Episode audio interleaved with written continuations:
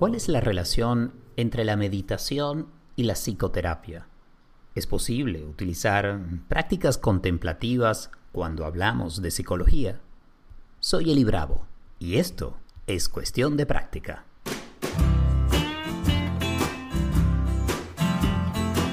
Hey, ¿qué tal? Bienvenidos al nuevo episodio de Cuestión de Práctica.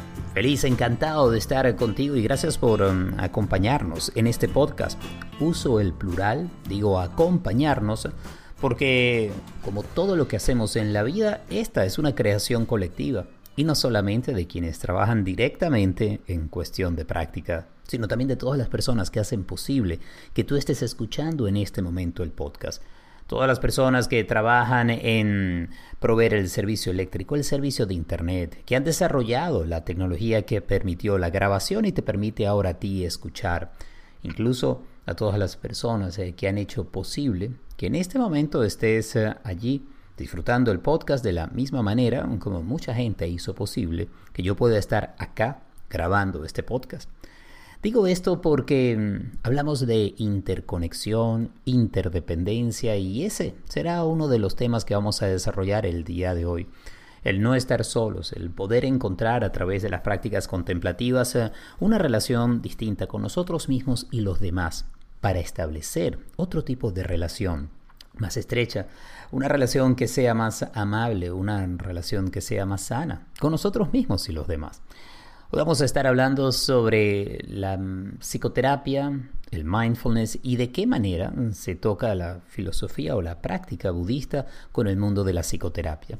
Mi invitada es eh, Ana Templesman y en breve vamos a estar conversando con ella. Tuve la oportunidad de conocer a Ana participamos en un programa de actualidad radio en Miami. Pudimos hablar sobre ansiedad y depresión en el programa Improving Lives. Y pues, allí rápidamente saltaron a la vista cosas en común en cuanto a nuestro desarrollo profesional y también el área de trabajo. Quizás eh, conoces lo que ha sido hasta ahora mi carrera profesional y si no te la resumo en 30 segundos. Me gradué de periodista en el año 90, siglo pasado, en la Universidad Católica Andrés Bello en Venezuela, en Caracas.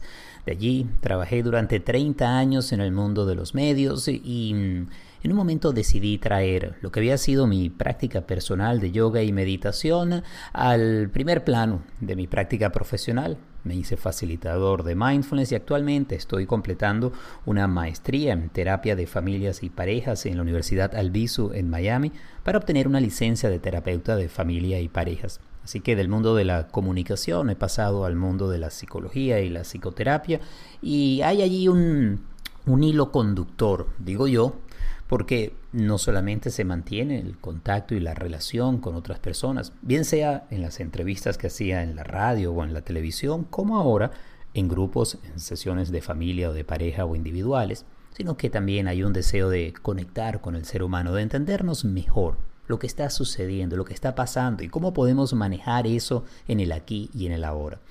Así que sobre esta base, con este marco, pues, eh, converso con Ana Templesman el día de hoy. Un poco para entender su proceso, conversar también sobre el mío y en el camino estoy seguro que vas a encontrar algunas mm, herramientas, ah, algunos indicios y también información que puede ser muy, muy provechosa. No solamente si estás mm, en el terreno del coaching, la terapia, psicoterapias o digamos el crecimiento personal, por llamarlo de alguna manera, sino también si estás metido en esto que llamamos vida y que nos trae tantos retos, oportunidades, bendiciones y también situaciones inesperadas. Así que espero que disfrutes esta edición de Cuestión de Práctica. Hacemos una pausa, ya venimos con más.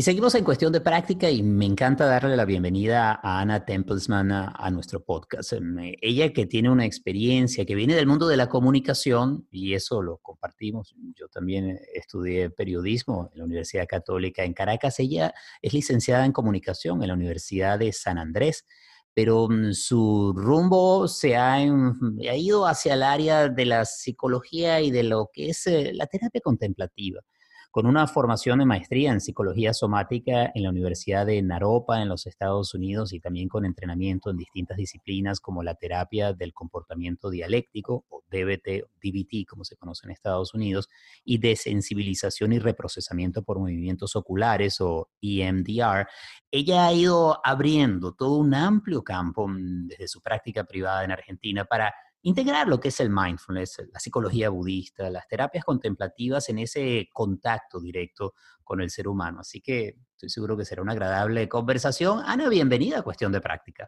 Gracias, un placer estar acá. Me encanta tener esta oportunidad y efectivamente compartimos, mm, digamos, una primera formación. ¿no? Tú estudiaste comunicación y luego te moviste al mundo de la psicología y fuiste a Naropa que es eh, no solo una de las primeras universidades en Occidente dentro de lo que sería la integración de la psicología budista o estas tradiciones con, con la ciencia, mm. sino que además es, eh, tiene una, una, importante reputación. ¿Cómo fue esto? ¿Cómo una comunicadora termina en psicología? Yo conozco mi historia, quisiera conocer la tuya. Sí, fue un cambio, eh, no sé, me llevó de alguna forma todo lo que me fue ocurriendo. En realidad yo estudié comunicación con la idea de trabajar en publicidad tenía esta idea de comunicar de esta forma. Y cuando me recibí, estaba muy conectada con la filosofía occidental, como con la idea de qué es lo que iba a hacer en mi vida, me estaba convirtiendo en una adulta, de qué se iba a tratar el mundo. Y lo que encontraba en la filosofía occidental era como mucho, mucha crítica, mucho cuestionamiento, mucha insatisfacción. Y me sentía muy identificada con esto y y la verdad que no me producía ningún estado de alegría, de felicidad, de agradecimiento, estaba como decepcionada de lo que había encontrado, de, lo que me venía pasando. Y en medio de todo esto encontré una clase de meditación. Y me interesé mucho por la filosofía de Occidente, como de, de Oriente, a ver qué tenía para decir que era diferente. Y lo que más encontré era un, ya que las cosas son como son, ¿qué hacemos ahora? como un encare más pragmático, decir, bueno, es verdad que la vida tiene dolor, tiene sufrimiento, ¿qué hacemos ante esto? En vez de preguntarnos por qué, por qué, por qué, sino ante este universo que tenemos, que tiene un montón de amor, un montón de dolor, un montón de pérdida, un montón de crecimiento, ¿qué podemos hacer estando acá? Y esa filosofía me resonó mucho, me pareció que era como un camino para sentirme agradecida por lo que sí había en este plano y, y cambió mucho mis interna, que para mí es lo que más me dio a camino de la meditación. No solo una comprensión diferente teórica, sino como una sensación diferente de cómo me despierto, cómo me relaciono con lo que me pasa, cómo me relaciono con el dolor de los demás, cómo me relaciono con la agresión o momentos eh, difíciles como el que estamos atravesando ahora. Y, realmente me, me cambió mucho la forma de pensar. Mm. En medio de esto empecé, empecé a buscar más cursos y, cosas para interiorizarme y de ahí encontré Naropa y bueno, me llamó. Mm, o sea, que empezó como una práctica personal, una búsqueda personal que termina siendo tu carrera hoy en día como psicóloga. Claro. Me llama la atención cómo hablas de la meditación como algo práctico, porque mm. puede lucir como que es más bien algo etéreo y algo que hay muchas ideas sobre la meditación, algunas, no voy a decir erradas, pero idealizadas. Pero tú hablas más bien de algo práctico aquí y ahora, qué hago con esto que está pasando. Em, eh, ¿Cómo entiendes tú la meditación? Si alguien te preguntara, ah. Ana, eso de meditar, ¿qué haces tú? Mm. ¿De qué se trata? sí, me encanta esta pregunta. En general, mis pacientes y todas las personas que enseño a meditar tienen esta idea de que meditar es no pensar o poner la mente en blanco. Que no sé cómo terminó siendo la concepción de, la meditación que está más difundida, pero siempre les explico que esto no es tan posible y, no es tan real que de esto se trata la meditación. Para mí es, es una práctica de entrenar nuestra atención, observar qué hacemos con la atención, hacia dónde va la atención y entendiendo que hacia dónde va la atención se moldea nuestra conciencia porque el cerebro cambia permanentemente de acuerdo a, lo que ingiere, que es información, eh, según a qué prestamos atención, me di cuenta que la atención es algo muy importante y la base de todo lo que es contemplativo es prestar atención con una actitud amorosa, de curiosidad, de apertura. No eh, cerrados criticando, juzgando lo que pasa, sino como con curiosidad de qué es lo que está pasando y cómo me relaciono con esto. Es como una actitud de prestar atención con apertura. Y eso cambia mucho, porque una maestra mía me dijo, cuando no podemos cambiar la experiencia, cambiamos el experienciador. Yo no puedo cambiar que haya dolor y sufrimiento y pérdida en el mundo, pero sí puedo cambiar cómo me relaciono con eso, cómo presto atención y de qué forma presto atención. Y tiene un impacto inmenso en, lo que hacemos. Por eso creo que es algo práctico en la práctica concreta de, la meditación, pero también se traduce a todos los aspectos de la vida, a cómo nos relacionamos con todo lo que ocurre todo el tiempo.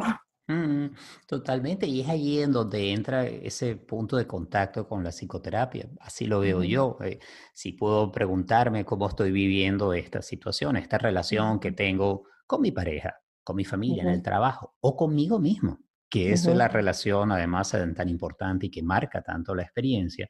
Entonces, uno podría pensar que la meditación es una herramienta de exploración, de conocimiento y con la cual empiezas a desarrollar un entendimiento de lo que está pasando que es distinto. Eso puede ser muy útil, ¿no? Eh, muy. ¿Y cómo integras tú mm. la meditación, o vamos a llamar las prácticas contemplativas, si no es meditación, en tu terapia, en el trabajo que haces con grupos o uno a uno? Sí. La verdad, con la mayoría de, mis pacientes los enseño a meditar directamente. Tenemos un inicio de cuatro o cinco minutos, que puede ser una meditación más eh, formal o puede ser simplemente llegamos, respiramos y registramos con cuál es nuestra intención de estar acá. ¿Qué, qué, qué estamos intentando hacer con esta hora, con este espacio? ¿Qué es lo que nos trae a estar acá? Y es una forma de empezar estando presentes, como también para que mis pacientes conecten con cómo van a aprovechar esta hora, qué es lo que realmente necesita ser escuchado dentro de ellos. Así que algunos que se interesan más, les doy meditaciones más largas y más formales, pero si no, simplemente es como respirar y hacer contacto con el momento presente. Bueno, estoy acá, pedí esta hora para ocuparme de mi bienestar. Tengo algunos temas que me, aquejan, me preocupan. ¿Cómo puedo traerlos a este espacio? En principio mm. puede ser simplemente eh, una transición para salir del ritmo usual del día, para concentrarnos con lo que vamos a hacer. Y es un buen punto de partida. En el mm. trabajo que hago en estos momentos en mi práctica, cuando trabajo mis sesiones privadas, a veces también comienzo con ese instante, es decir, bueno, digamos que la sesión es a las 3 de la tarde, alguien ha tenido un día muy agitado, estamos haciendo mucho trabajo ahora online, así que probablemente quien llega a la sesión acaba de cerrar un correo electrónico o una llamada de trabajo. Es un excelente momento de transición. No siempre lo incluyo y me he encontrado que hay personas que, no quieren, no, no les interesa el lado de la meditación, entonces cerrarme, cerrar los ojos, como que no me siento muy a gusto, quieren más bien hablar y hay el proceso de conversación. Y me he dado cuenta que esa actitud que tú definías hace un instante de la curiosidad y de la apertura, de la mejor relación con la experiencia, o por lo menos una relación distinta, se puede también lograr sin la meditación formal. Sí, eh, Es allí en donde siento que también el trabajo del terapeuta tiene mucho que ver con poder cultivar esa capacidad en la otra persona y mantenerlo incluso durante la sesión, en la relación que estamos teniendo en esos 45 minutos o esa hora. Haz lo que voy y, me gustaría conocer allí tu, tu experiencia. Es que no es que sea necesario utilizar la meditación en todo momento, sino que hay en la capacidad contemplativa, en el mindfulness, incluso en la integración de mente y cuerpo, otras avenidas para poder llegar a ese nivel de conciencia que no lo describo como una conciencia superior, a veces hay esta idea de conexión con otras cosas, que es posible y por supuesto que está allí, pero que puede venir sencillamente a entender lo que está pasando de otra manera. Y allí comienza un cambio, ¿no? ¿Cómo lo ves tú? Sí, sí, sí. es verdad, un montón de personas se resisten. Yo uso la, neurociencia para explicar cuál es el beneficio concreto de lo que vamos a hacer y tiende a convencer a algún, algún porcentaje más alto de la, población, pero si no, simplemente durante la terapia, nosotros como terapeutas, teniendo una presencia abierta, curiosa, también invita a los pacientes a escucharse de esta forma. Y pequeñas preguntas o actitudes que podemos tener, por ejemplo, mis mis preguntas más usuales son de lo que, me sea que, de lo que sea que me estén contando y cómo te afecta y cómo se siente darte cuenta de esto en este momento. Y son como pequeñas preguntas, intervenciones terapéuticas que están muy basadas en registrar no solo la idea, sino cómo me afecta esto a mí. Y cómo es darme cuenta que esto me afecta de esta forma en la vida.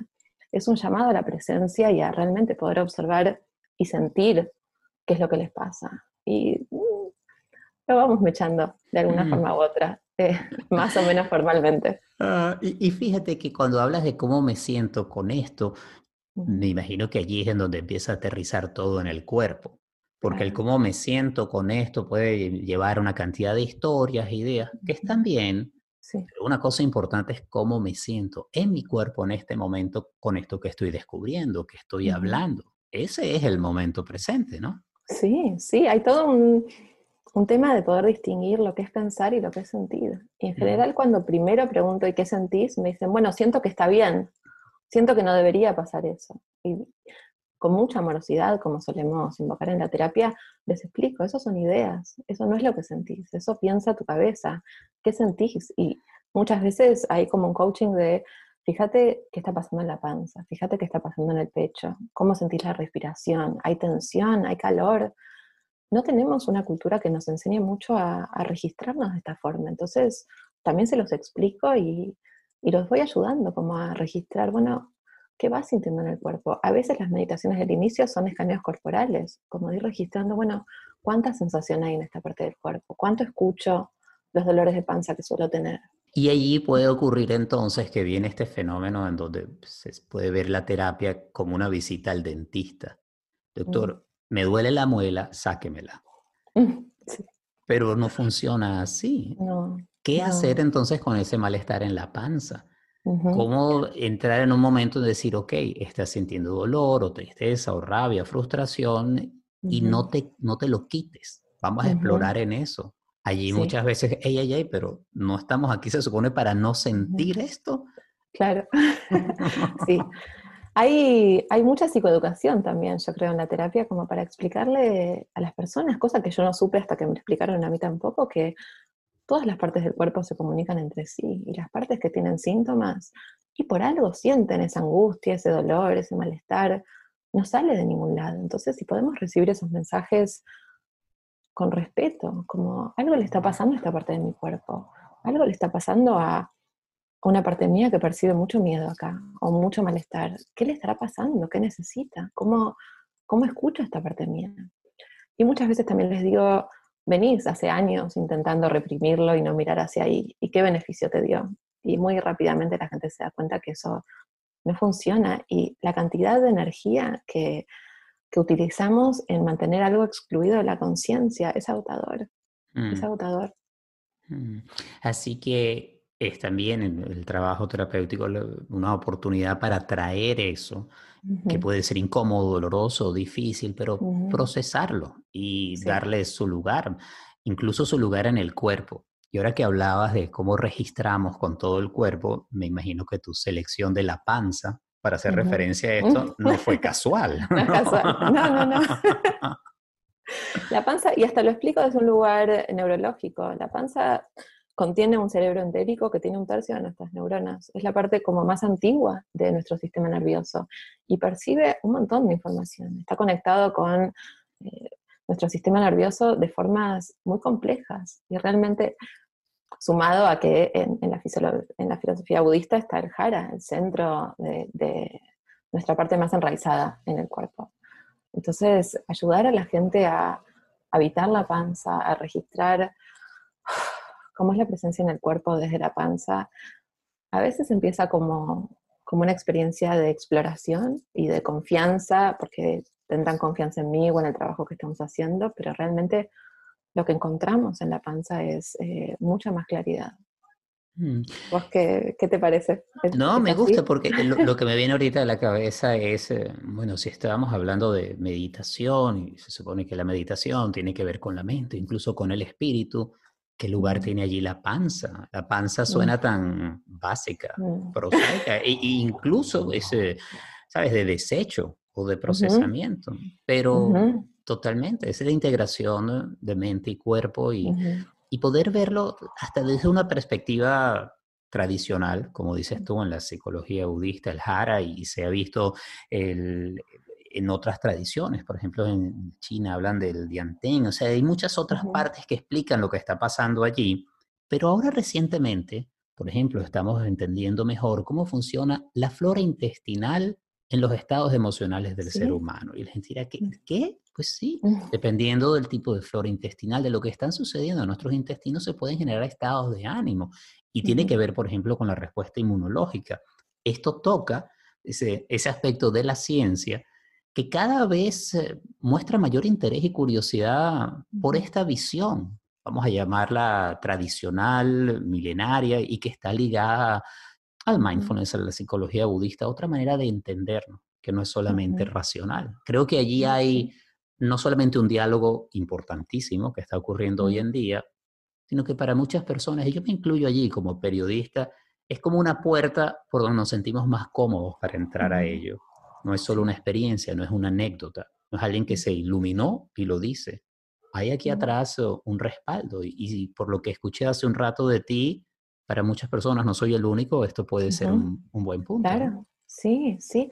Ver cómo una mirada del mundo se va integrando con un montón de otras miradas que ya tenemos ayuda como a incorporarlo también en lo que ya nos resulta familiar, en las formas que sabemos entender el mundo.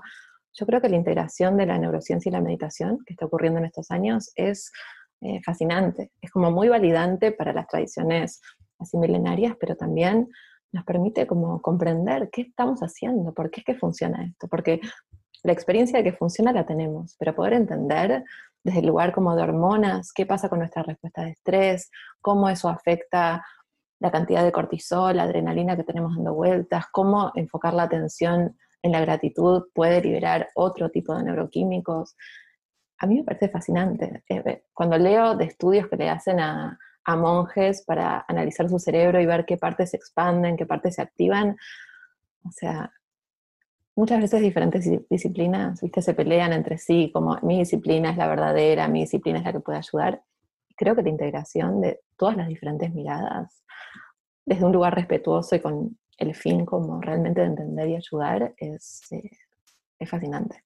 No tenemos por qué pelearnos. No, para nadie. Fíjate, viendo además lo que ha sido tu formación, Ana, porque va desde eh, el trabajo somático ligado directamente al cuerpo, eh, la terapia dialéctica, que tiene mucho de mindfulness, está otro tipo de formaciones, algunas de ellas con danza y con arte.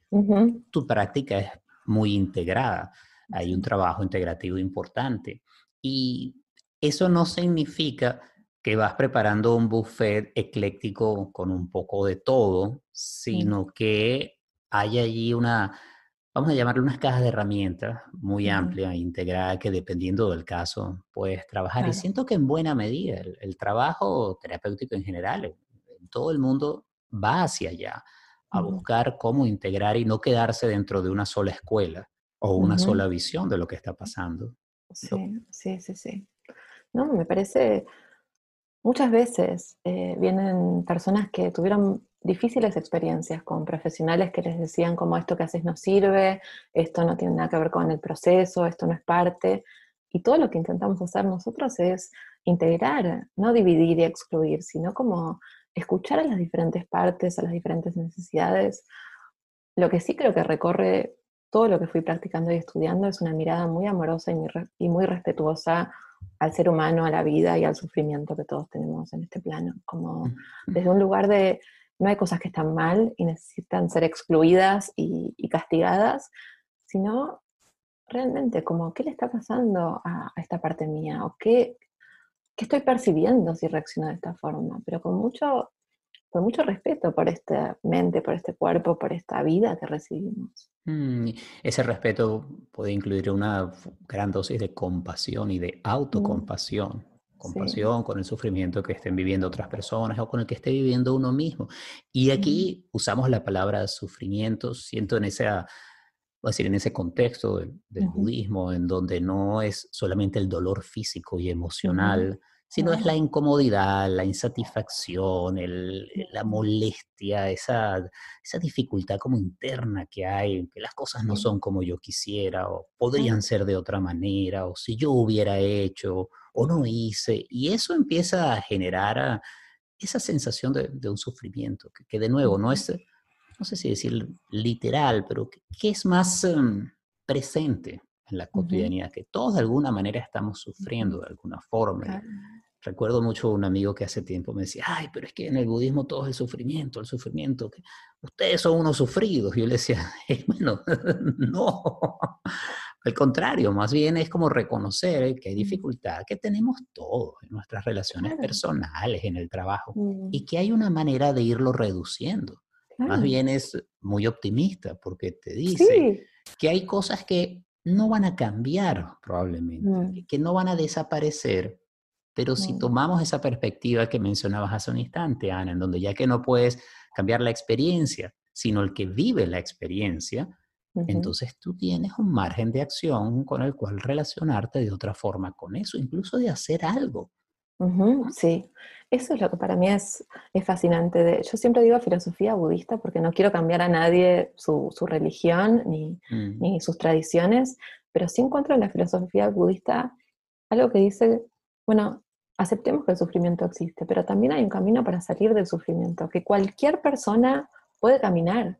Eso a mí me encanta. No hay gente que es mejor que otra, sino simplemente si practicamos las prácticas contemplativas, si practicamos los estados de mente que nos sacan del sufrimiento, si practicamos compasión, todas las personas podemos ir aliviando nuestro sufrimiento. Hay un plan, hay un camino. Nadie dice que este camino es mejor que otros, pero sí está abierto al que quiera recorrerlo.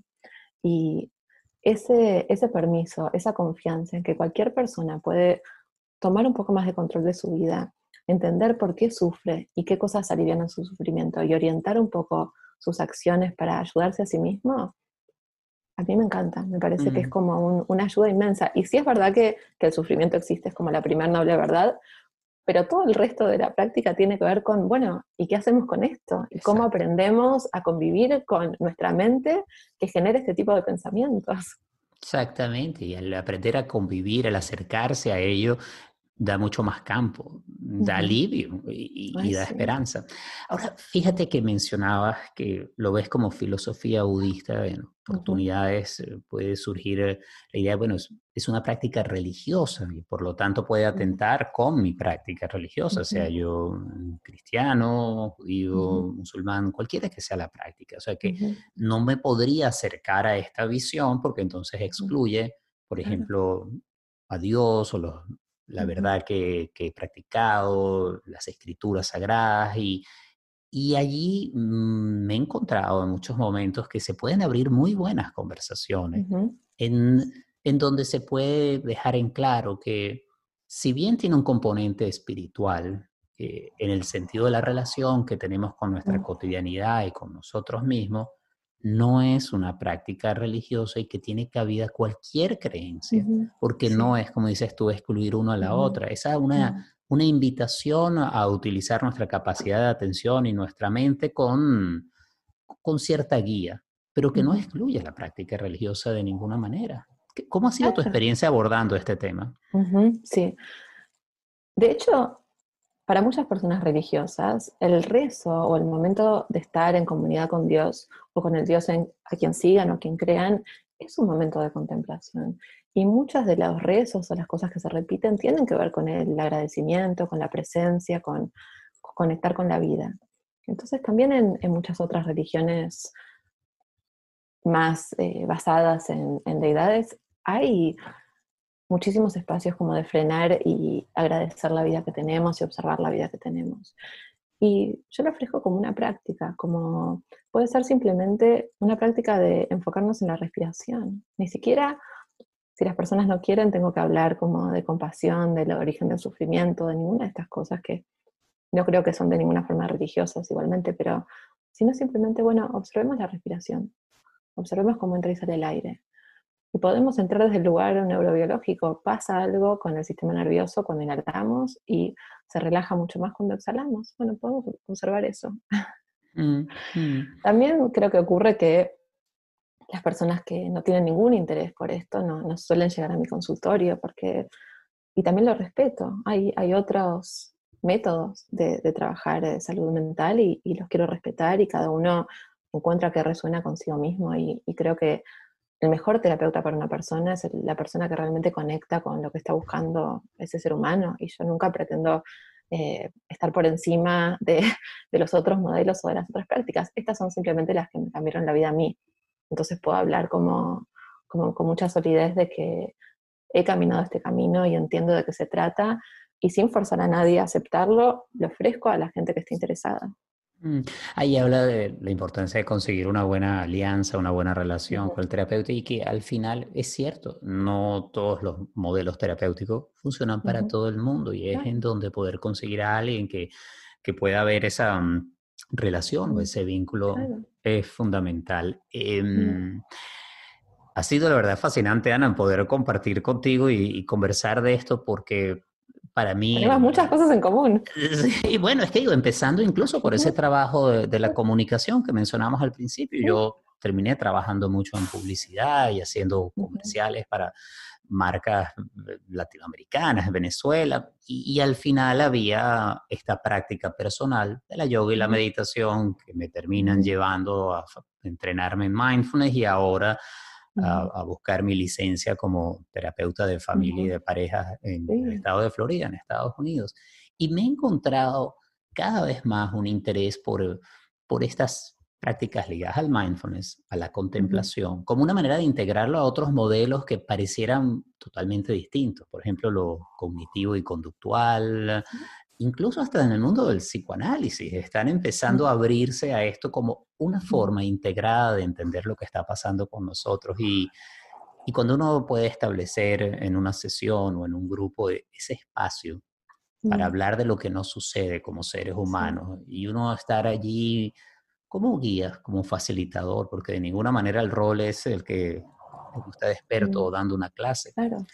Como la otra vez me decía eh, el padre de una sesión de, familia, entonces el padre me decía, bueno, ¿qué dice el profesor? Y yo le decía, bueno, gracias por decirme el profesor, pero la verdad que ese no es mi, mi rol. Eh, estamos construyendo algo todos juntos, pero, pero conseguir eso y ver el proceso de unión, de transformación es, sin duda fascinante. Eh, yo creo que, no sé si es tu caso, pero como me dijo una vez una, una terapista y que, ha sido muy importante en mi formación, me dijo, bueno, de alguna manera cambiaste de público, Eli. Antes hablabas por la radio, un público muy grande, ahora tu público es distinto y el vínculo con ese público es diferente. Y al final es verdad, puede estar allí en la sala o en la sesión de Zoom, pero lo que uno busca es, es conectar con la gente. ¿no? Sí, sí. Ay, eso es lo más importante. Conectar con nosotros mismos y con otros. Es mm. como de las cosas más básicas que buscamos es conexión, sentirnos parte, sentir que somos, que estamos juntos, que no estamos separados, que igual desde mi punto de vista es una ilusión que estamos separados del mundo, pero necesitamos tanto comunidad y contacto que sí, a través de la radio, a través de podcasts, a, través de sesiones, a través de, de todos los medios que podemos encontrar cómo transmitir esto, creo que le hace bien a los que quieran recibirlo y nos hace también a nosotros darlo. Yo creo que sin, sin pacientes o sin alumnos o sin un público que a quien yo pueda transmitir lo que me transmitieron a mí, sería como incompleto el proceso. Eh, Uno da lo que recibe y luego recibe lo que da, como dice aquella canción de Drexler. Ana, eh, sé que tienes meditaciones y tienes audios en tu página web, si están interesados, es Ana Templesman eh, ahí hay también información sobre tus terapias que ofreces presenciales y también por Skype, ¿no? anatempelsman.com. Y de verdad que ha sido un, placer poder compartir contigo. Mucho éxito. Y no sé si hay algo más que quisieras dejarle al, al, público de cuestión de práctica o quizás otra manera de cómo contactarte. Eh, creo que por la página es lo ideal. No sé, yo sé que vos estás en Miami, mi página está en inglés y en español y hay meditaciones en inglés y en español, pero creo que lo que más le diría a cada uno es que, que pueda registrar por un momento que siente escuchando este, este programa que, que vos haces con tanta dedicación, con tanto amor, que siente escuchándonos a nosotros y realmente se fije si algo de esto le interesa, si algo de esto le resuena, si siente que es un momento, si quiere acercarse, eh, es una invitación abierta a todas las personas que, que sientan que es, es algo que les puede aliviar el sufrimiento, que es un poco nuestra intención más, más básica, que sí, que se acerquen por la página, por... Eh, tengo Instagram y todo eso, pero creo que la mayoría de información está, está en la página y que realmente prioricen su bienestar, que todos tenemos derecho como a encontrar, más allá de la infancia que tuvimos, más allá de las dificultades que tuvimos, todos nos merecemos la oportunidad de encontrar cómo disfrutar, cómo vivir mejor, cómo amar mejor, cómo entender lo que nos pasa y cómo salir del sufrimiento en el que a veces estamos atrapados.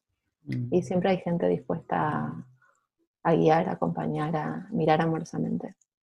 Así es, a, construir una mejor relación con uno mismo y con los demás. Eso es posible. Gracias, Ana. Saludos un placer, un placer. Espero que nos encontremos pronto por acá o por cualquier otro lado. Seguro. Me gusta, me gusta tener estas conversaciones. Sea Buenos Aires o sea Miami.